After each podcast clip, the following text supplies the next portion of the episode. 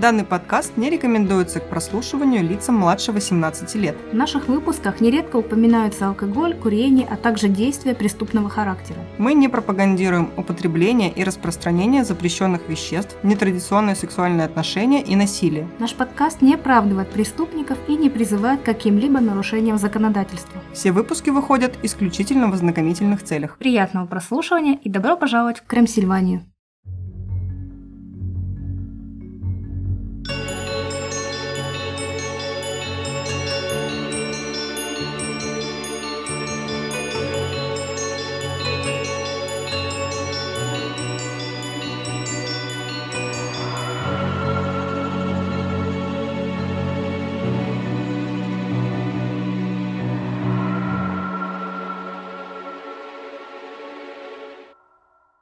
Привет, друзья! С вами Оля. И Юля. Это подкаст «Крым Сильвания», где мы рассказываем истории настоящих и вымышленных преступлений, а легенды сплетаются с реальностью. В этом выпуске вас ждет история первого американского серийного убийцы, который построил знаменитый замок убийств Чикаго.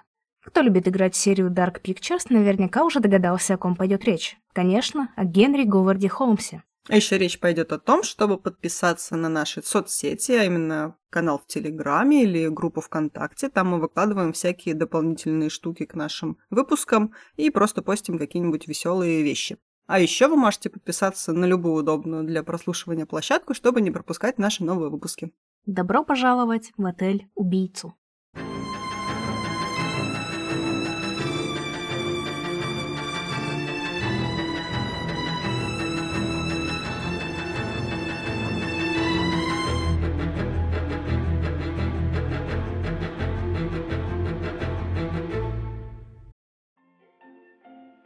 Дверь в аптеку со скрипом отворилась, впуская очередного покупателя.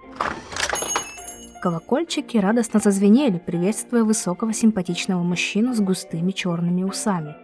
Он слегка обмахивался шляпой. В августе 1886 года в Чикаго было довольно жарко. Из-за прилавка, приветливо улыбаясь, вышла пожилая дама. «Миссис Холтон, чем могу помочь?» «О, очень рад познакомиться, миссис Холтон. Меня зовут Генри Говард Холмс, и я фармацевт. Только что приехал сюда, и вот узнаю, нужен ли кому-нибудь помощник для работы. Лицензия у меня есть. Пожилая женщина недоверчиво взглянула на него, но он так тепло улыбался и смотрел так открыто и искренне, что она ему поверила. Поболтав о том о сём, миссис Холтон рассказала новому знакомому о том, что ей тяжело управлять аптекой одной, потому что ее муж умирает от рака, и ей нужно о нем заботиться, а из-за большого объема работы постоянно не хватает времени. Мистер Холмс слушал очень внимательно, сочувственно глядя на женщину. Затем взял ее за руку и сказал, что сможет облегчить ее бремя. Больше милую миссис Холтон никто не видел. К середине 90-х годов XIX века предметом всеобщего внимания в Чикаго стала необычная карьера молодого доктора по имени Генри Говард Холмс. Добрый и женоподобный по внешности и в поведении, с мягкими голубыми глазами и приятным музыкальным голосом, он был неотразим в глазах женщин. Но, как мы знаем, у серийных убийц и психопатов внешность часто бывает обманчива. По подсчетам полиции и газет, этот добрый доктор убил от 30 до нескольких сотен человек. Почему так варьировалось количество? А все потому, что при обыске его замка-отеля, известного в Чикаго, в подвале нашли специальное оборудование для переработки трупов. Крематорий, бочки с кислотой и гашенной известью и приспособления для расчленения тел. У мистера Холмса был свой прибыльный бизнес. Он продавал части тел и скелеты в медицинские школы. А как можно было незаметно убить сотни человек? Заселить их в свой отель, который был не менее смертоносный, чем сам Хогвартс, с потайными лестницами, опускающимися дверьми, звуконепроницаемыми комнатами и камерами пыток. Ну, типичный Хогвартс там. Не ходите на третий этаж, вас там ждет. На самом деле, чем больше выпусков мы делаем, тем меньше становится мое желание получить письмо. Знаешь, сначала ты такой, только не Слизерин, только не Слизерин, потом такой, только не Хогвартс, только не Хогвартс, лучше ПТУ. Да-да-да. Никто, кроме хозяина, не знал истинную планировку отеля убийцы, и он парой рычагов легко мог умертвить целую семью, пустить газ в герметичную комнату. Извините. Открыть люк прямо под ногами, чтобы жертва рухнула прямо в подвал, или раздавить кого-то между стен. Однажды он назвал себя честным продавцом человеческих останков, но Нью-Йоркская World назвала его «преступником века», а Чикагская Journal описала его так. Хладнокровие, расчет и наглость этого человека не имели себе равных. Склонность к убийству была у него врожденной. Иногда он убивал, будучи влеком непонятной жадностью, но чаще по собственному признанию, для того, чтобы утолить нечеловеческую жажду крови. Ни одно его преступление не было результатом взрыва ярости, горячей крови, как говорят законы. Все было совершено умышленно, грамотно спланировано и четко расписано. Для него убийство было искусством, и он наслаждался той славой, которую снискал ему его кошмарный талант. Почти уже с петлей на шее он сделал так называемое признание, в котором со зловещим спокойствием в подробностях рассказал, как убил 27 человек и показал, каким пыткам он подвергал своих жертв. На его тонких и бескровных губах можно было видеть дьявольскую усмешку, когда в темноте своей камеры он рассказывал эти ужасные истории. К рассказу его побудили извращенные амбиции, требовавшие, чтобы его воспринимали как самого ужасного монстра, когда-либо существовавшего в облике человека. Давайте же разберемся, кто же такой этот ужасный Генри Говард Холмс.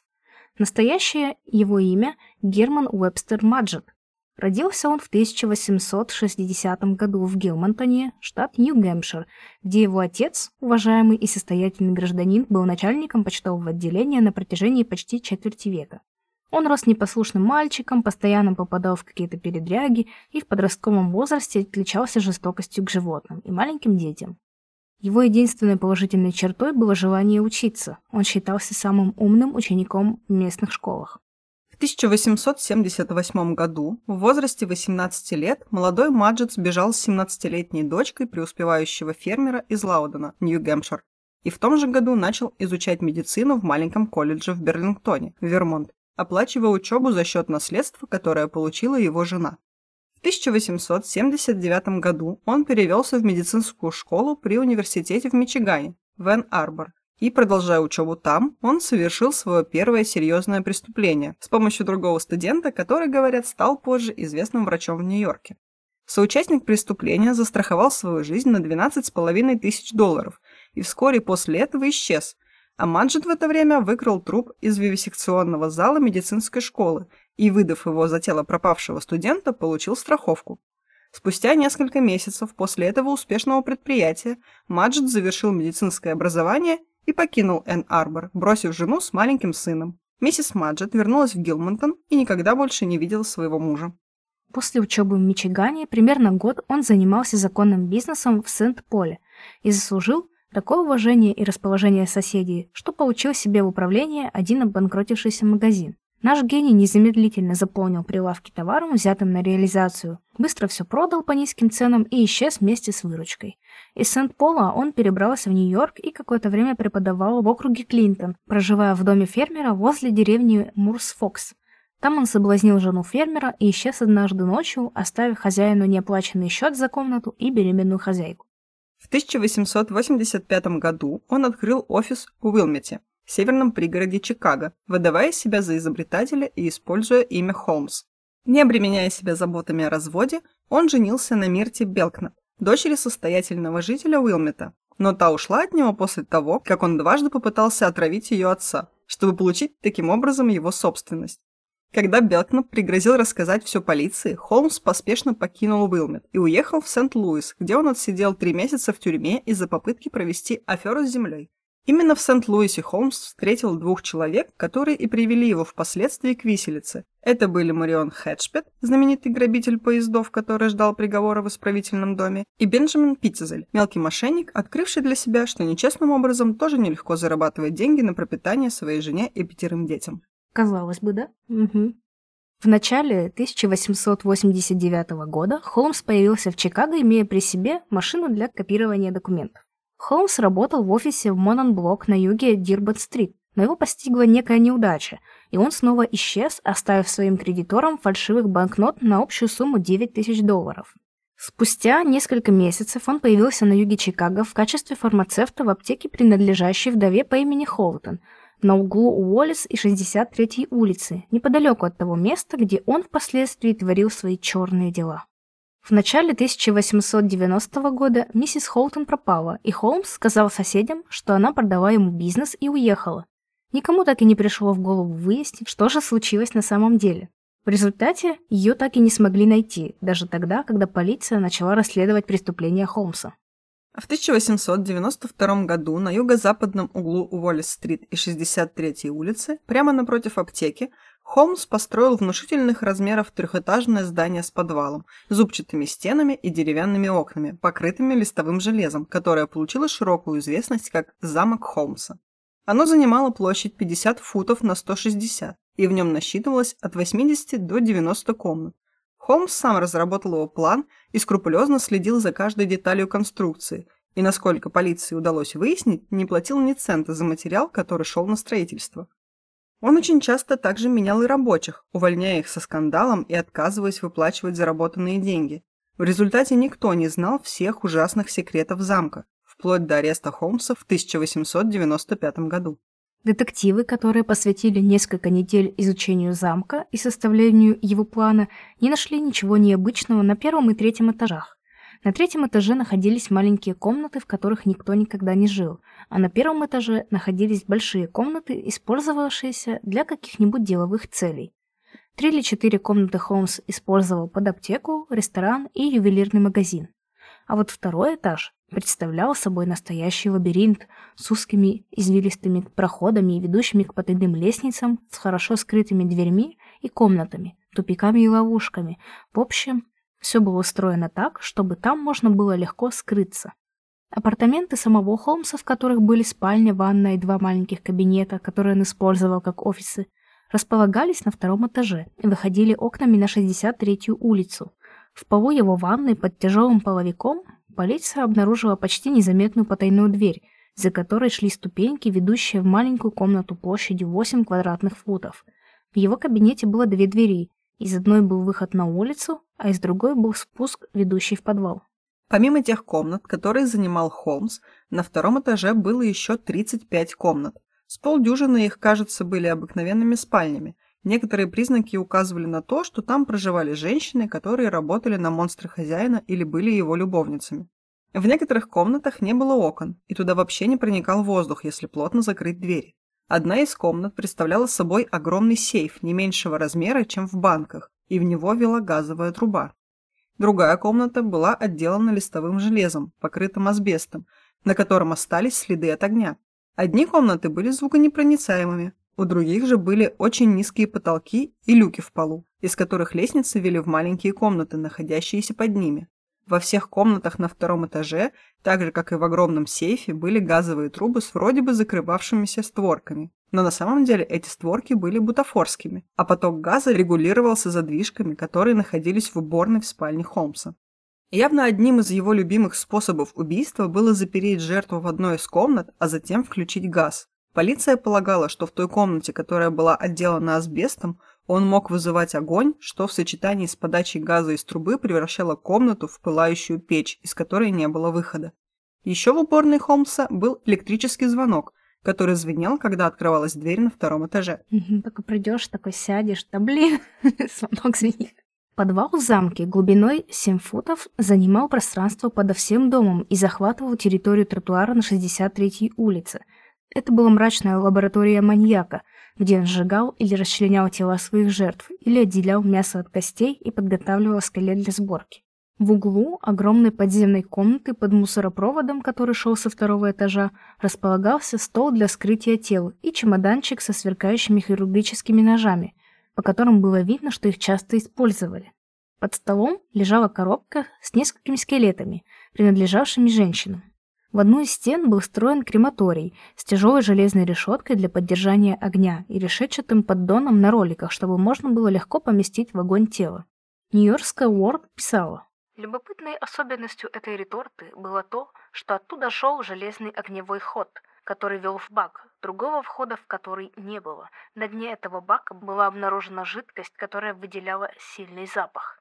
Под полом подвала полиция нашла зарытый огромный чан с разъедающей кислотой – и два чана с негашенной известью, в любом из которых тело могло разложиться за несколько часов. Большое количество гашеной извести нашли в маленькой комнате, встроенной в стену, и в ней был отпечаток босой женской ступни. В разных местах подвала стояли странные конструкции, о назначении которых так никогда и не узнали, хотя были предположения, что одно из них, по форме напоминавшее средневековое пыточное устройство, называлось «определитель эластичности», с помощью которого Холмс проводил опыты. У него была теория, что человеческое тело при правильных манипуляциях можно растянуть в два раза больше, чем оно есть на самом деле. Он утверждал, что применение этого процесса произвело бы расу гигантов. Очень странная теория у этого мужика. Ну что ты, он был медиком. Да, да, растяни тело в два раза, а потом вот... Э, Раса гигантов. Что ж. С другой необъяснимой загадкой столкнулись рабочие, которые рыли туннель через стены подвала к 63-й улице. Газеты писали. Они натолкнулись на стену, за которой была пустота. Как только стену сломали, оттуда пошел ужасный запах и испарение, как будто там находился склеп. Сразу же послали за слесарем сантехника.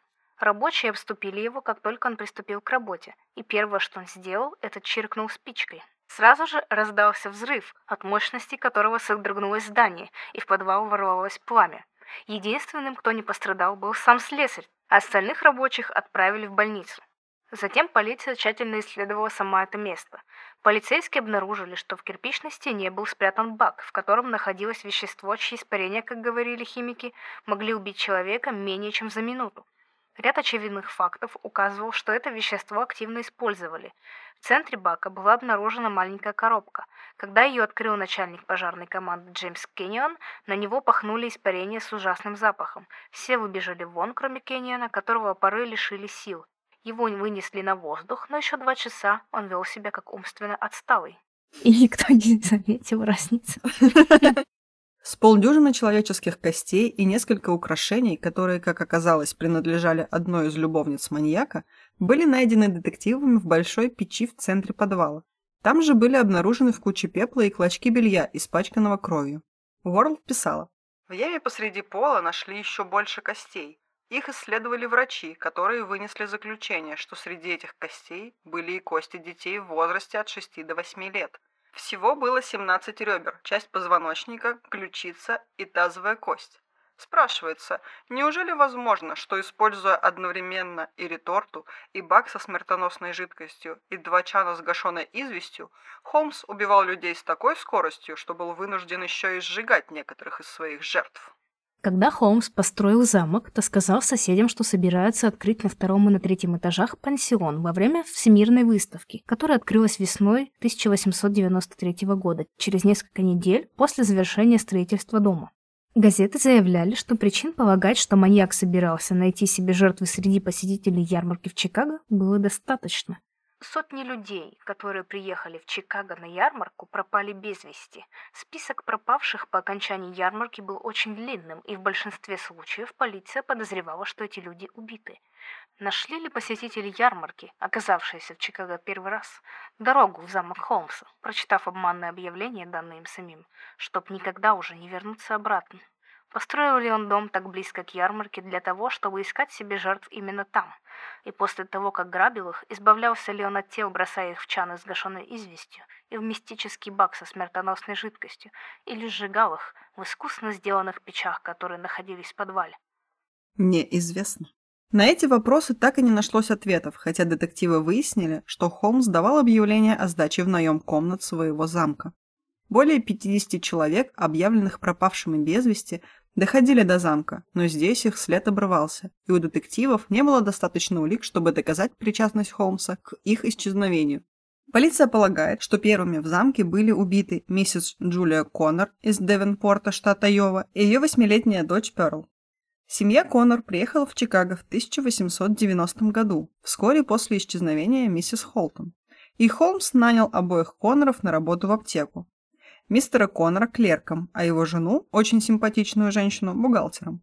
Миссис Коннор вскоре стала любовницей хозяина, а ее муж бросил работу и уехал из Чикаго, после того, как Холмс сообщил ему об измене жены.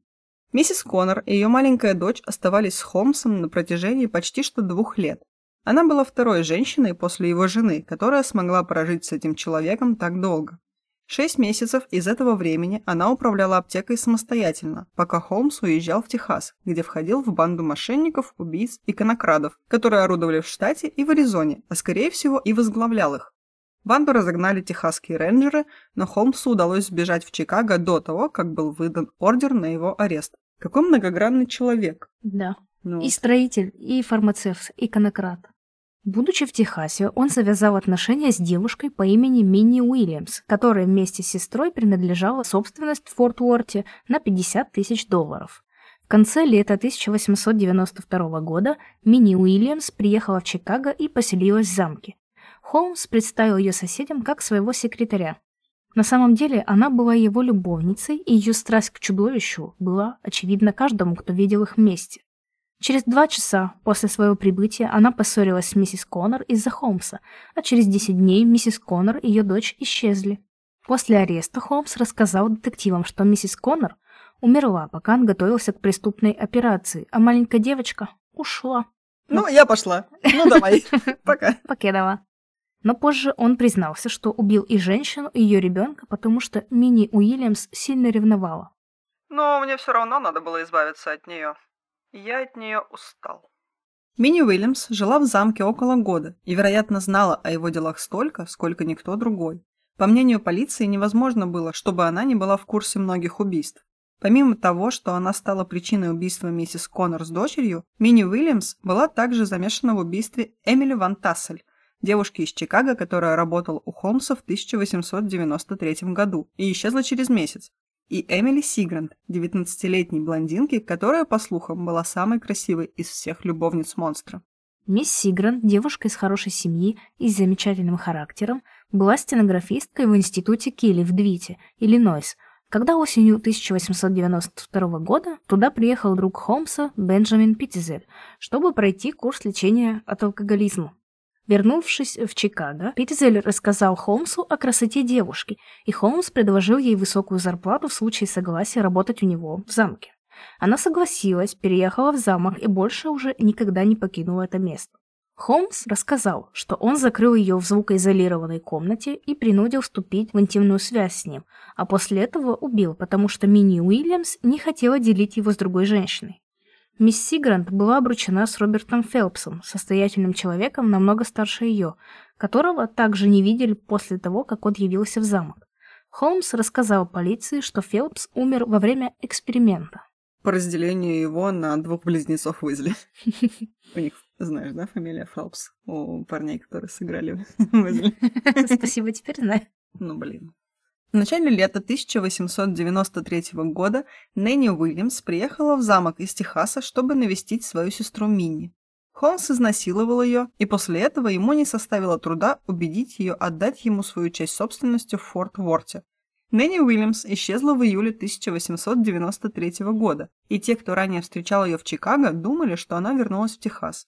Осенью 1893-го Бен Питтизель взял на себя заботу о замке, когда Холмс и Минни Уильямс отправились в Денвер, где маяк, назвавшись Говардом, женился на мисс Джорджиане Йоук из Ричмонда, штат Индиана, с которой он познакомился в Индианаполисе несколько лет назад. Такая интересная последовательность событий. Он поехал с одной женщиной, чтобы жениться на другой женщине. Очень удобно.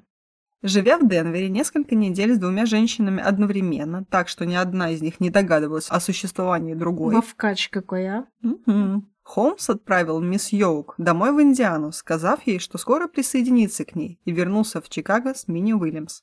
Вместе с мисс Йоук за два года он совершил несколько путешествий, но никогда не был с ней больше двух недель.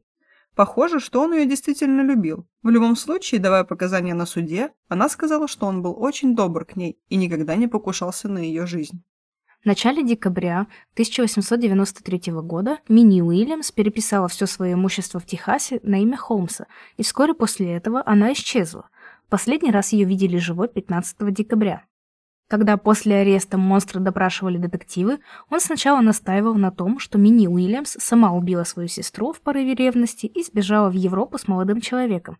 Но позже он признался, что убил обеих сестер Уильямс и что их скелеты, как и скелет Эмили Ван Тассель и Эмилин Сигрант, находятся в коробке, которую нашли в подвале в замке.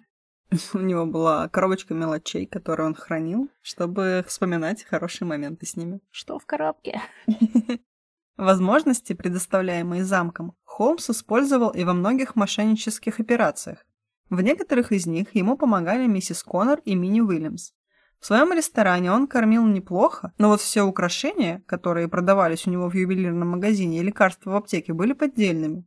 Золотые изделия были латунными, бриллианты стеклом, и какие бы лекарства ни просил покупатель, получал он всегда порошкообразный мел, выкрашенный в разные цвета и имеющий разные запахи.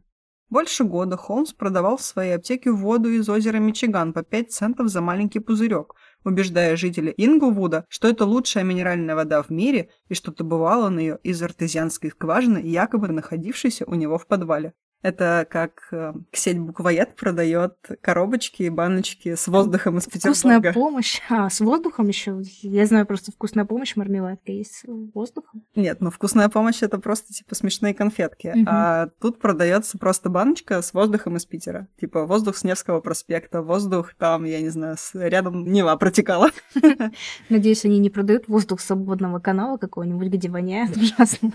Мне, кстати, вот в игре понравился этот момент э, с э, ювелирным магазином, когда Холмс приходит и вешает украшения девушки, которую он только что убил в этой комнате. Вот, ну, из пролога, получается, сцена. Было прикольно. Ну, конечно, палевно с точки зрения там расследования убийства, что по украшениям можно опознать, но прикольно. Ну, а тут он просто вот э, какую-то бижутерию продавал. Вероятно, самым тщательно продуманным мошенничеством был его знаменитый газогенератор, с помощью которого он обманул много людей, выдав его за важное изобретение, позволяющее получать газ из воды.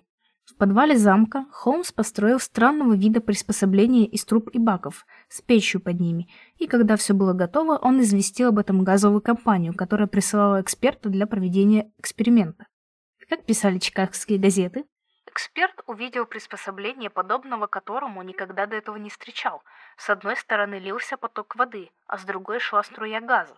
Холмс убедил его, что это производство практически не требует никаких капиталовложений, и эксперт дал такие положительные рекомендации, что Холмсу удалось продать это изобретение в Канаду за 2000 долларов. Когда машина была продана, выяснилось, что Холмс просто подключился к трубе газовой компании и таким образом получил практически неограниченный источник газа для своего детища. Когда Холмс находился в тюрьме в Сент-Луисе, он рассказал грабителю поездов Мариону Хеджбету, что разработал несложную схему обмана страховых компаний, но ему не хватает хитрого юриста, чтобы тот помог разработать детали. Хеджбет предложил своего адвоката, Джепта Хау из Сент-Луиса, и Холмс пообещал заплатить бандиту 500 долларов, если план сработает. Схема обмана, к которой прибегал убийца, была следующей. В отель на побережье Рот-Айленда, где зарегистрировался под именем Г.Г. Холмс, он привез труп, а затем сжег его и обезглавил, оставив голову на пляже. Сбрив бороду и несколько изменив внешность, он вернулся в отель, зарегистрировался под другим именем и стал наводить справки о своем друге Холмсе, когда на пляже нашли тело, он опознал в погибшем Холмса и предъявил страховку на 20 тысяч долларов. Но страховая компания заподозрила обман и отказалась платить. Холмс вернулся в Чикаго, не предприняв никаких попыток настоять на своем. Мне очень понравилось, как он просто пришел в тот же отель, чуть-чуть там, типа, сбрив бороду и изменив внешность. Я сразу подумала про Sailor Moon, которые из обычных школьниц превращаются в воинов-матросов, и никто их не узнает. Кто же это? Кто же это? Девочки без масок, но в другой одежде? Непонятно. Как и Супермен такой, снял свою клетчатую рубашку и такой, ты кто? Очень удобно. Угар. А тут еще Холмс подробно рассказывает вот этот момент своей автобиографии, но он настолько скучный, что я не стала его включать, потому что, ну, это невозможно читать. У него нет стиля просто. Он ужасно это все описал, но ужасно не с точки зрения подробностей, а с точки зрения, что это ну, невозможно читать здоровому человеку просто. А вот. Что там он искал вот это тело две недели, что Ему было очень сложно найти подходящий труп, потому что у него там был на голове вихор, который сложно подделать. Он такой, ой, я вот сожгу его, обезглавлю, и ручки чистенькие. То есть нет головы, нет вихра, никто не, не, не заподозрит, что это не я. Но в итоге там страховая компания поняла, что этот человек был убит насильственно, а не от несчастного случая. И, короче, Может сказал... из-за того, что ему башку отрубили? Нет, он уже был мертв, он купил это тело в медицинском колледже. М. Этот э, человека выбросило из вагона каким-то образом. То есть он выпал из вагона и умер. И он купил это тело, просто там договорился с человеком, который таким- Продает тела? Сначала продает тела, да, там был его знакомый, а потом договорился с человеком, который перевозит тела. Тот начал его шантажировать, обманывать на бабки. Я все это прочитала, я очень страдала, пожалуйста, посочувствуйте мне. И, в общем-то, я вам кратко пересказала эти ужасные страницы этого ужасного текста, поэтому вернемся к нашей истории. После выхода из тюрьмы в начале лета 1894 года Холмс, Бен Питтизель и Джеб Хау собрались вместе и придумали следующий план. Питтизель должен был застраховать свою жизнь и исчезнуть. Холмсу нужно было достать тело, выдать его за Питтизеля и получить страховку. Как только план был готов, Питтизель застраховал свою жизнь на 10 тысяч долларов в чикагском офисе страховой компании и в августе уехал в Филадельфию, где открыл юридическую контору, зарегистрировав ее на имя Б.Ф. Перри и выдавал себя за адвоката. 3 сентября 1894 года тело Питтизеля с обожженным, как после пожара, лицом было найдено на полу его офиса. Возле него валялась бутылка с бензином, и первая версия полицейских заключалась в том, что Питтизель, которого они знали как Перри, умер из-за случайного взрыва. Но вскрытие показало, что смерть наступила из-за отравления хлороформом. Полиция также выяснила, что Перри приехал в Филадельфию из Сент-Луиса, и полицию этого города попросили навести справки о родственниках. Спустя три недели после того, как было обнаружено тело, в Филадельфии появился Джеб Хау и заявил, что это было тело Бенджамина Питтизеля, и что миссис Питтизель уполномочила его получить страховку. Позже Холмс приехал в Филадельфию с дочерью Питтизеля Элис и также подтвердил, что погибший Питтизель. Ему выплатили страховку без вопросов. Из 10 тысяч долларов Хау получил 2,5 тысячи, остальное осталось Холмсу. Он дал миссис Питтизель 500 долларов, но через несколько дней забрал их под предлогом того, что их следовало вложить в дело. По иронии судьбы, это дело не было обманом по отношению к страховой компании. Жизнь Питтизеля была застрахована, и он был действительно мертв. Холмс убил его за три дня до того, как нашли тело. Но ни Хау, ни миссис Питтизель не знали этого. Они думали, что Бенджамин жив, а Холмс подложил чужое тело, чтобы получить страховку, и что Питтизель вернется к семье через несколько месяцев. Хау решил, что дело окончено, и, вернувшись в Сент-Луис, рассказал Мариону Хэтчпету об этой схеме и о том, как хорошо она работает. Но когда Хэтчпету не удалось получить свои 500 долларов, которые ему обещал выплатить Холмс, он рассказал начальнику тюрьмы о разговоре, который состоялся у них с Холмсом, когда тот был в тюрьме. Начальник тюрьмы сообщил об этом страховой компании, и сыскное агентство Пинкертона занялось расследованием. Это дело поручили детективу Гейеру из агентства Пинкертона в Филадельфии, и он выяснил, что тело, найденное на Келлхилл-стрит, принадлежало действительно Питтизелю, и что его убили.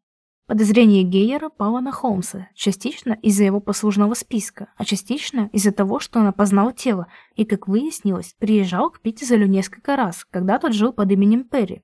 По всем полицейским участкам в Соединенных Штатах разошелся приказ арестовать Холмса, и к техасским властям поступила просьба заново выдать ордер на его арест за конократство, чтобы имелись законные основания для задержания преступника.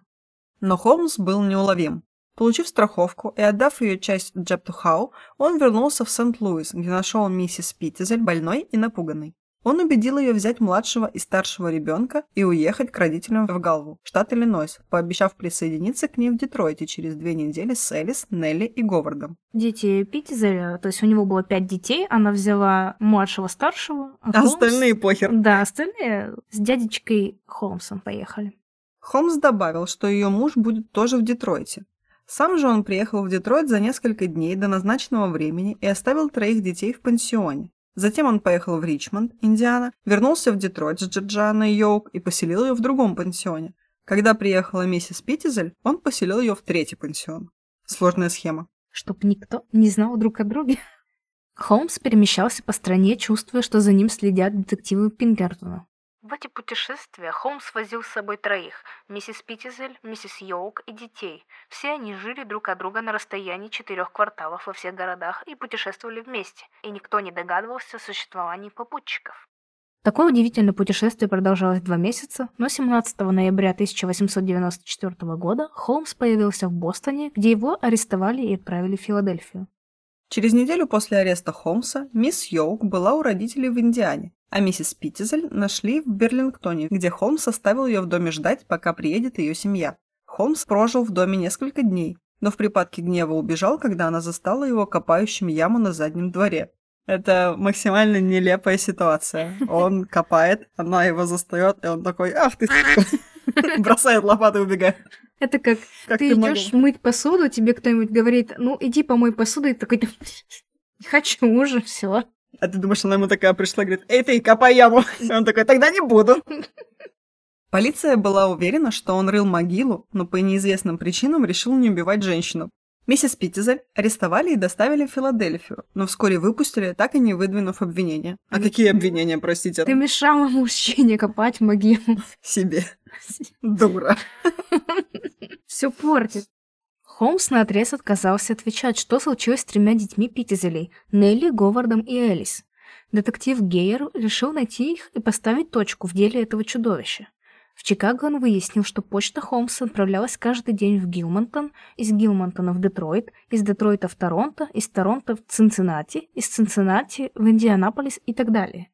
Больше восьми месяцев Гейер шел по следу Холмса через Средний Запад и Канаду, останавливаясь в каждом городе, исследуя каждый дом, в котором останавливался и Холмс. В Детройте дом, в котором Холмс жил с детьми, был еще не занят, и в подвале была вырыта большая яма. В Торонто Гейер искал 8 дней, прежде чем нашел дом номер 16 на Винсент-стрит, который снимал мужчина с двумя девочками. Холмс брал лопату у соседей, якобы вырыть яму для хранения картофеля. Гейер взял ту же лопату и копал в том же месте. Просто максимально, чтобы воспроизвести. Но не так и глубоко пришлось копать, прежде чем он нашел в земле тела Нелли и Элли Спитзель. Наверху в спальне была большая вентиляционная шахта с резиновой трубкой, которая шла из газовой трубы. Было очевидно, что Холмс заставил девочек войти в эту шахту, возможно, когда они играли в прятки, и отравил их газом. За те несколько дней, что они прожили в Торонто, девочки рассказали соседям, что у них есть маленький брат в Индианаполисе. С этими данными Гейер поехал в Индиану и тщательно изучил 900 домов. Наконец, в пригороде Ирвингтона он нашел дом, который снимал Холмс и в котором он прожил неделю. Расследованию Гейера помогло то, что в этом доме после маньяка никто не жил – и печка, которую использовал Холмс, стояла в кухне нетронутой. В печи детектив обнаружил обуглившееся тело Говарда Питтизеля. Холмс рассказал много разных версий, когда ему предъявили улики, добытые детективом Гейером. Он настаивал на том, что Питтизель совершил самоубийство и заявил, что троих детей убил загадочный молодой человек, который уехал в Европу с Мини Уильямс. Но в своей знаменитой исповеди, которую он написал, ожидая приговора, Холмс заявил, что ему было очень больно слышать, что Гейер нашел тела Элис и Нелли Питтизель в Торонто. Он писал. «Я снова увидел эти два маленькие личика, как они смотрели, когда я уходил, и этот невинный, испуганный детский поцелуй, и слышал искренние слова прощания». Он там писал, что детей отправил в Англию с Мини Уильямс. Он, короче, всех отправлял в Англию. Чуть что, они в Англии. Вот, и писал о том, что путешествовал какое-то время с детьми, не, не знаю, зачем, он не объяснял это. И потом, в какой-то момент, он должен был их отдать матери и всех в Англию послать. Всех послать. И вот он купил им там одежду, чтобы им было тепло в этой морской поездке, отправил их, и попрощался, и все. И они в Англии. И они в Англии. И там какой-то был момент как раз-таки, что он с детьми был в какой-то лавке, туда пришла спустя там пару минут их мать, и они разминулись. Она не смогла забрать детей. Она зашла, они вышли. Я не, не, не понимаю, в чем смысл, мотивация не ясна до конца. Странный чел просто. Странный чел. Вердикт, вынесенный судом, признал Холмса виновным в убийстве Бена Питтизеля. Судебный процесс, который начался 28 октября 1895 года, был одним из самых сенсационных процессов века, и пресса освещала его так, что даже газеты нашего времени не смогли бы сделать это лучше. У них был первоклассный материал для работы – Кроме загадок замка, которые были описаны очень подробно в показаниях свидетелей, Холмс устроил несколько впечатляющих сцен в зале суда. Потерял самообладание и разрыдался, когда Джорджана Йоук появилась как свидетель обвинения. Он отказался от адвокатов и попытался защищать себя сам. Но талант и изворотливость, которую он проявил, опрашивая свидетелей и оспаривая правильность закона, ни к чему не привели. Процесс завершился через шесть дней, и суд вынес приговор о признании Холмса виновным в убийстве. После процесса присяжные заявили, что приняли решение за одну минуту и оставались в комнате для присяжных два с половиной часа только для соблюдения формальностей. Дело Холмса было подано на апелляцию в Верховный суд Пенсильвании, который подтвердил вердикт. И 30 апреля 1896 года губернатор отказался вмешиваться в это дело. 7 мая того же года, за 9 дней до своего 36-летия, Холмс был повешен в тюрьме. В день приведения приговора в исполнение Чикагская Джорнал писала можно утверждать, что у всех вырвется вздох облегчения после того, как Герман Маджет или Генри Говард Холмс, человек или чудовище, будет уничтожен. Это будет равносильно избавлению от чумы. Перед смертью Холмс сказал «Дьявол живет во мне» и попросил захоронить его в бетоне, чтобы никто не смог добраться до его тела и расчленить, как он поступал со своими жертвами. Но это было еще не все. 4 марта 1914 года тело 59-летнего Патрика Куинована было найдено в его доме в Портленде, штат Мичиган. 20 годами ранее Патрик работал у Холмса уборщиком в месте печально известном как замок убийств Холмса в Чикаго, штат Иллинойс. После того, как он позже стал смотрителем этого места, многие думали, что Патрик знал об убийствах больше, чем показывал. Его семья даже утверждала, что его преследовали галлюцинации и кошмары. Судя по обстоятельствам его смерти, это вполне может быть правдой. Рядом со своим телом Патрик оставил единственную записку, в которой говорилось «Я не мог спать». Он совершил самоубийство, проглотив большое количество стрихнина, но другие полагали, что его преследовал дух одного из первых серийных убийц Америки, Генри Говарда Холмса. Жуть, жуть, жуть, жуть. Ужас, ужас, ужас. Какой кошмар. Тебе было страшно, когда ты писала эту жуткую часть? Да, у него такой образ еще жуткий, вот с этой шляпкой, с этими усишками. И я вспоминала образ его из игры, который был очень похож. Хоть там и не Холмс был, скорее всего, да, а... Ты забыла про голубые глаза.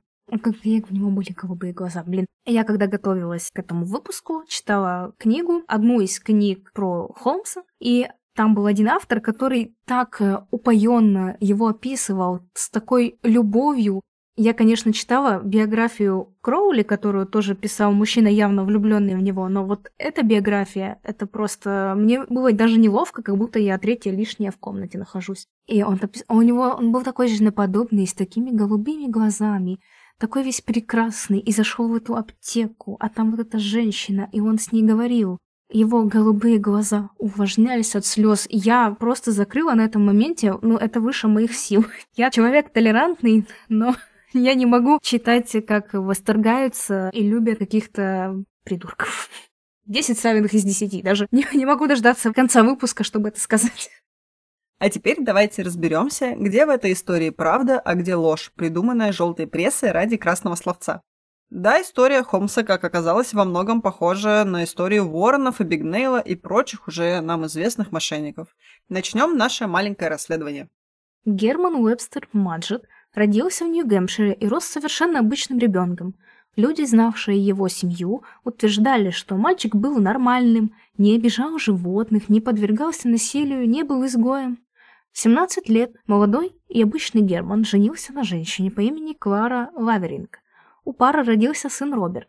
Жена и сын последовали за Германом, когда он поступил в медицинскую школу в Мичигане, но уехали до окончания отцом семейства учебы. Соседи подозревали, что муж бьет Клару, так как она не раз ходила с синяками под глазами. Так что сбежать от такого супруга было вполне логично и, в общем-то, правильно. Маджет не выгонял жену и не воровал ее наследство.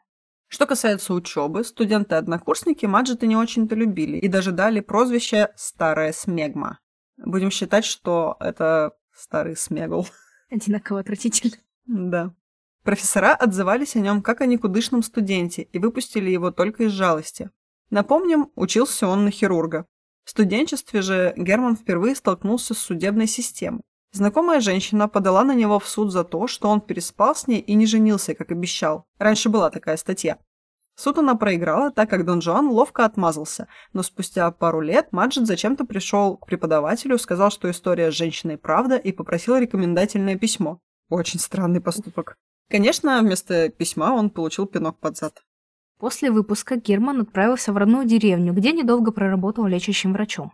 Потом короткое время вел практику на севере страны, занял у кого-то денег, но отказался возвращать и сбежал в Миннесоту. Там же он встретил новую любовь по имени Мирта Зутик Белкнап. Технически Маджет все еще был женат на Кваре и в Чикаго пытался получить развод на том основании, что жена ему изменяла налево-направо, приводя разные имена в качестве доказательства. Какой он изобретательный. Это не сработало, но нашего влюбленного уже было не остановить, и он женился на Мирте, став таким образом двоеженцем. С Миртой у них родилась дочь Люси. Для второй жены и дочери Герман построил дом в Уилмите, пригороде Чикаго, причем официально по документам дом принадлежал не Мирте, а одной из подружек Германа. Это, кстати, странно как-то вообще. Не знаю. Хитрые схемы. Да, если бы мы с Денисом купили квартиру, он такой, ну, она принадлежит вон той девке. Подружайка моя, все хорошо. Летом 1886 года Маджет приезжает в Чикаго, чтобы заниматься бизнесом. Здесь он впервые начал представляться как Генри Говард Холмс. Решив, как развиваться в бизнесе, Холмс отправляется в Спрингфилд, чтобы пройти курсы фармацевтики. Этот факт, что он учился фармацевтике, опровергает легенду, что он к этому времени уже работал фармацевтом в нескольких аптеках и имел солидный опыт. Работать аптекарем без курсов было незаконно. Закончив курсы, он возвращается в Чикаго и попадает в аптеку миссис Холтон, так как ее муж-фармацевт медленно умирал от рака и не мог заниматься аптекой. И поэтому она так обрадовалась, когда Холмс появился на пороге и предложил себя.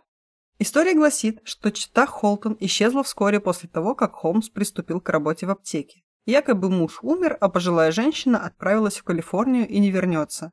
Но в 1890-х годах был период, когда соседи говорили, что Холмс убил любого, кого люди не видели в течение нескольких недель. Это как раз-таки, когда вот после выставки газеты писали, что куча людей пропала, наверняка они пошли в замок Холмса, и он их убил всех.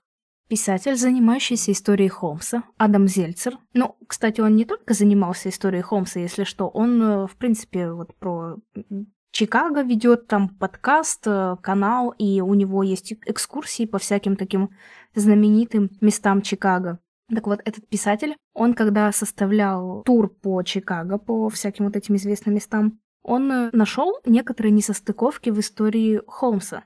И ему стало интересно вот, заниматься этим делом, провести небольшое расследование, и, собственно, он этим занялся. В результате он нашел данные владельца аптеки Холтона в Национальном медицинском справочнике практикующих врачей, зная фамилию и инициалы врача – Э.С. Холтон. И врачом, и владельцем аптеки оказался не пожилой умирающий мужчина, а молодая здоровая женщина по имени Элизабет Сара Холтон. Она была всего на пару лет старше Холмса, так как есть сведения, что Элизабет училась в том же университете, что и Холмс, только чуть раньше закончила его. Ее мужем был диспетчер на железной дороге, и звали его Уильям Холтон. Вполне вероятно, что Элизабет уступила аптеку Холмса в начале 87 года, так как забеременела и хотела отказаться от карьеры, чтобы нормально выносить и родить ребенка. После продажи аптеки семья Холтон жила себе спокойно в квартале от нее же. Этому факту свидетельствуют списки избирателей.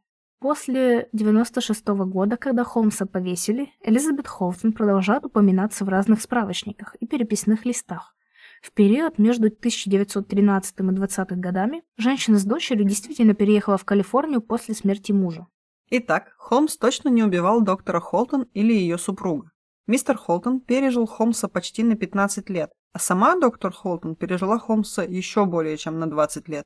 Адам даже нашел могилу Элизабет на кладбище Оквуд. Там указано, что скончалась она в 1933 году, а не в 1886. По поводу аптеки удалось выяснить, что Холмс ее просто купил у Элизабет Холтон. Зловещая сказка про убийство старушки-аптекарши появилась только спустя 40 лет в книге «Банды Чикаго» Герберта Осбери. Автор ее просто выдумал, ведь про убийство читать интереснее, чем про куплю-продажу какой-то аптеки. Действительно. В 1887 году совсем не страшный Генри Говард Холмс выкупает землю напротив аптеки, где и строит дом, ныне известный как замок убийств Холмса. Покупку земли он объяснил тем, что хотел обезопасить себя от алчного домовладельца, который увеличил ему ренту, видя, что Холмс начал хорошо зарабатывать. Хитрый мамкин бизнесмен нанимал компании, которые занимались строительством, а потом просто им не платил. Именно этим объясняется тот факт, что он часто менял строителей, а вовсе не тем, что никто не должен был знать, где расположены тайные комнаты. К слову о тайных комнатах. Их не было. Да, и сейчас мы испортим эту замечательную историю об изощренных пытках и убийствах, о которых все слышали или знают по игре Devil in Me. Вы уж нас простите. Ни за что. Первоначально в замке было всего два этажа.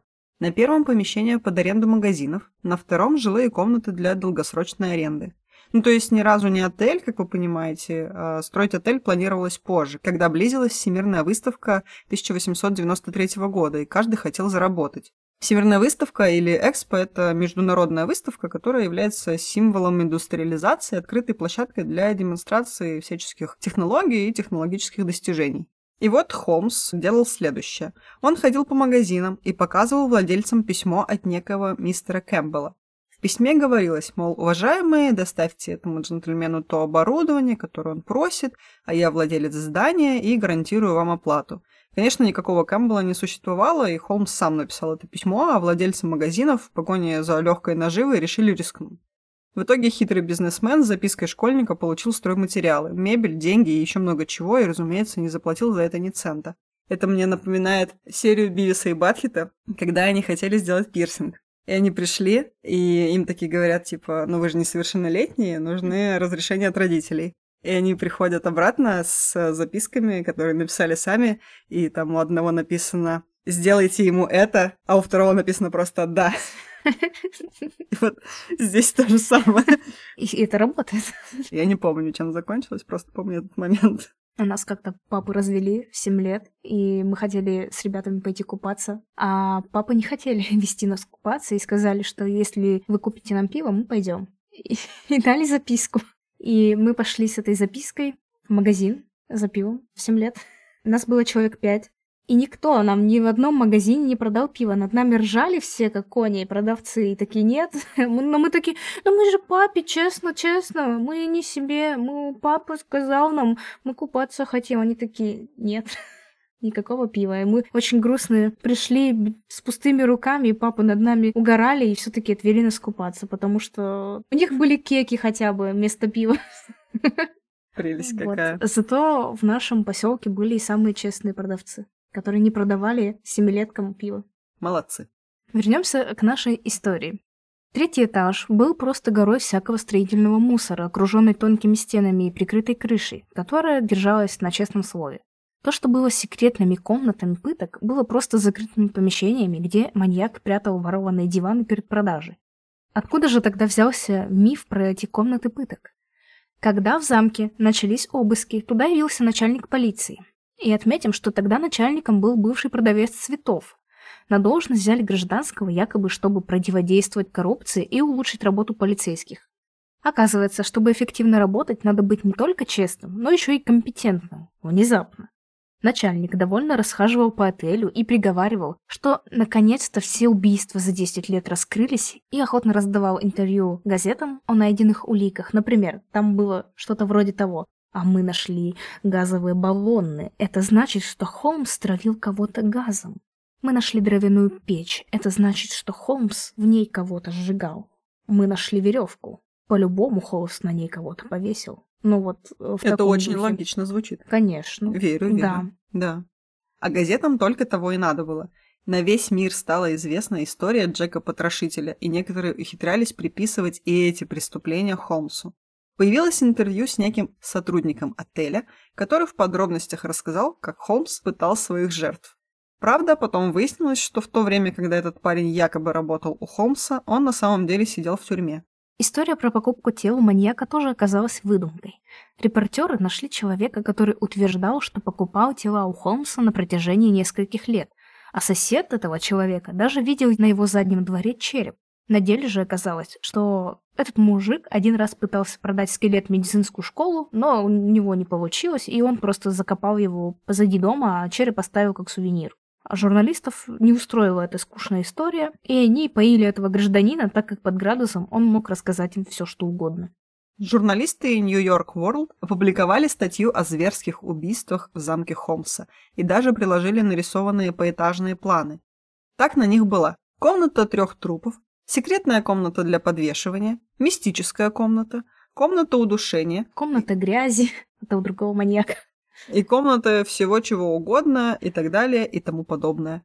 Эта статья повлияла на то, что за Холмсом закрепили звание первого серийного убийцы Америки, и никто не нашел ничего страшного в том, что журналисты Нью-Йоркской газеты не то что в замке, но даже в Чикаго никогда не были. Да, и вы можете заметить по первой части нашего повествования, что мы очень много цитируем Нью-Йоркскую газету, и в основном вот она содержала все эти жуткие подробности про баки, про печки, про какие-то вот эти ванночки с кислотой, но они просто это выдумали. Они никогда не были в этом замке, никогда не были в Чикаго, и им нужна была просто статья. Журналисты нашли свое призвание и, возможно, потом могли схлепать из этих статей целую книгу. Да, в то время королем желтой прессы был Уильям Хёрст, и вот такие газетные статьи с какой-то жутью, вот с какими-то небылицами были очень популярны. И газеты соревновались, кто во что гораст, там, кто страшнее напишет про Холмса.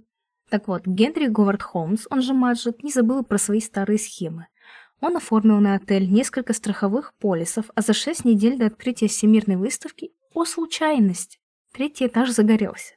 Довольный погорелец явился за страховыми выплатами, но сотрудники компании не вчера родились, поэтому заподозрили его самого в поджоге. Может, он ходил знаешь, в одну и ту же страховую компанию и все время так и просил знаешь, усы наклеить себе, там нос вот этот с очками. Не, он просто пришел туда с канистрой бензина, который забыл оставить. Холмсу пришлось бежать из Чикаго.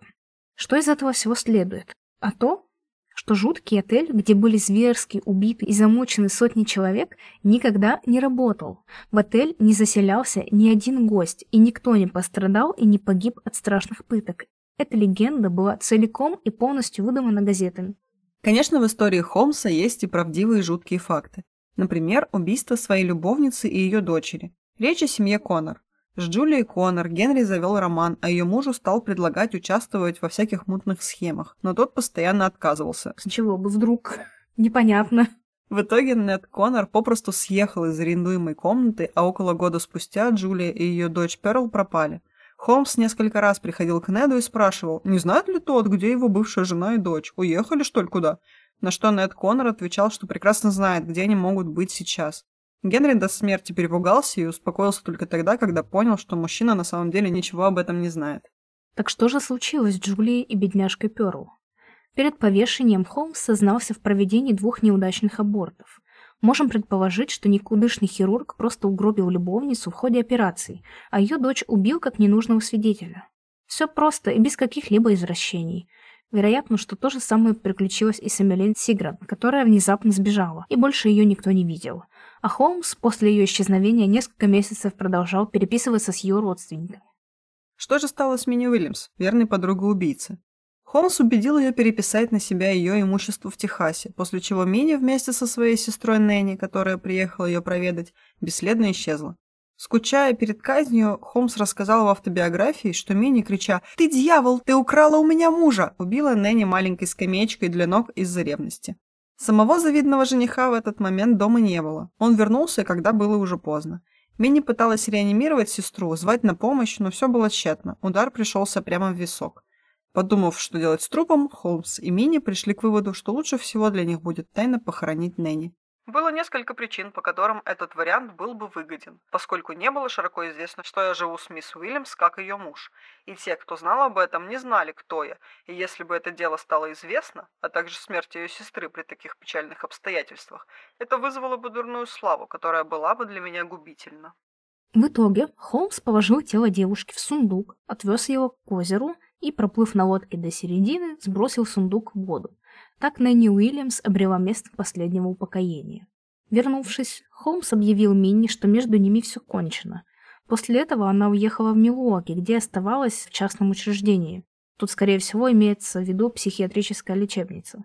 Оставалась она в лечебнице до конца лета. Вещи Минни, которые она оставила, Холмс частично отдал Питизелю, а частично сжег в печи. Всем, кто знал Минни, Холмс говорил, что она с мужем и сестрой отправилась в Европу, в Лондон, всех в Лондон, так как нельзя было рассказывать, что она в лечебнице. Правда это или нет, сейчас сложно сказать. Знаем мы лишь одно. Мини и Нэнни с того момента никто не видел. И тут действительно не совсем мы можем утверждать, что это была правда, так этот факт известен только со слов Холмса. Он описал этот момент в своей биографии. Скучной, ужасной, неинтересной биографии. Ну перестань уже руминировать на этот. Не могу. Я страдала, действительно. Теперь расскажем, что было в Техасе. Как мы знаем, Холмс был признан конокрадом. Но он не буквально крал с привязи лошадей, задорно распевая цыганские песни, а жаль, что это не так, а просто брал их в кредит и не платил. А в Техасе... Современность. Скукотища. А в Техасе за такое наказывали очень сурово. К конокрадам относились хуже, чем к убийцам. Убегая от уголовного дела, преступник поселился в Сент-Луисе, где хотел открыть аптеку, но получил обвинение в мошенничестве и загремел в тюрьму на несколько месяцев, где, как мы знаем, Холмс знакомится с Марионом Хэтчпетом. Что касается помощника Холмса, Бенджамина Питтизеля, то эта история со страховкой преподносится так, будто Холмс постоянно проворачивал такие схемы, тогда как в реальности это был первый и последний случай такого мошенничества. Но то, что Генри Говард убил Бенджамина, это правда. Про Питтизеля вообще говорят, что он якобы помогал маньяку разделывать трупы в подвале, но это всего лишь слухи. Более вероятно, что он не знал про исчезновение любовниц Холмса и участвовал только в каких-то мошеннических схемах. К сожалению, история про трех убитых детей также является правдой. Их останки действительно нашли в тех домах. Ну вот как удивительно, да, что этот детектив проехал столько городов за Холмсом и посетил столько домов и смог что-то найти. Повезло. Да, он, значит, он очень хороший детектив. И значит, в том доме действительно никто не жил и не выгребал печку. Как мы видим, Генри Говард Холмс все же убивал людей, но не для удовлетворения своих извращенных потребностей, а только ради личной выгоды. За его последнее интервью после суда развернулась настоящая газетная бойня. Холмс согласился рассказать об убийствах в газете, которая заплатила ему 7 тысяч долларов. Интересно, зачем они ему были нужны, если он собирался помереть. Рассказ вышел крайне унылый, поэтому редакторам пришлось провести творческую работу, чтобы статью было интересно читать. В итоге статья содержала признание маньяка в жестоком убийстве 27 человек, где половина жертв была полностью выдумана, а те, кто реально был убит, обрели жуткие подробности обстоятельств смерти. Конечно, прожигание заживо и удушение газом читать веселее, чем о банальном отравлении ядом. Фраза «дьявол живет во мне» также является газетной выдумкой. Да, действительно, он не убивал никого, не пытал, он просто всех вот травил хлороформом и все. Замок убийств снесли в 1939 году, а на его месте построили почту. Это еще ужаснее. Интересная отсылка, потому что его отец работал на почте. Так что побывать в этом отеле смерти вам удастся только в игре Devil in Me. Наверное, оно и к лучшему. Расскажи твое мнение об этом замечательном человеке.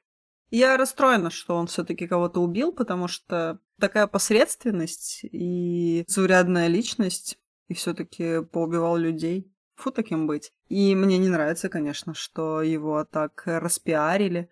Раньше мы делали постоянно отсылки к Демарочке, а теперь мы частенько делаем отсылки к Фрэнку Абигнейлу. И вот эта история... Ну, понятно, Фрэнк никого не убивал, но в целом они похожи тем, что человек не сделал ничего такого серьезного, а из него сделали прям звезду газет. Все о нем знают, все думают, что он такой хитрый. Вот он такие планы придумывал, и такая реализация была классная. И целый а... замок, замок. И целый построил. замок, замок, да. И вот он, что был такой серьезный маньяк, а на самом деле вообще да, и даже без ха. Я вообще не знаю, от чего я больше почувствовала разочарование от истории, реальной истории Абигнейла или от разоблачения этой истории, потому что такая, вот если не брать во внимание то, что Абигнейл обманывал, а Холмс убивал, то ну, такая классная история. Но вот на самом деле, ну, конечно, ничего этого не было. Обидно немного, действительно обидно, потому что это так звучит все жутко, загадочно, фантастически. Ну да, отель с кучей механизмов в 1800 каком-то там году. Ну, да, это да, да. невероятно прикольно. Да, это очень прикольно. Ну, пускай, опять же, не подумайте, мы очень сердобольные, мы не хотим, чтобы кого-то убивали, но вот история, сама история очень классная. Была бы, если бы мы вам сейчас тоже не рассказали, что было на самом деле. Ничего. Все газеты, все газеты. Как вот газеты какую роль сыграли в «Войне миров», как мы помним по второму выпуску, как в Абигнейле, когда его распиарили тоже, потому что людям интереснее читать, конечно, про что-то крутое, и неинтересно читать биографию Холмса, например. Ты тоже из биографии Холмса, скучной и неприглядной, сделала целый выпуск. Ставьте лайки за мои страдания, подписывайтесь на наши соцсети. Пишите, играли ли вы в Devil Me, и понравилось ли вам наше разоблачение. Да, приходите, пишите, подписывайтесь на те площадки, где вам удобно нас слушать. А с вами был подкаст Крым Сильвания. Я Юля. А я Оля. Не дайте себя обмануть.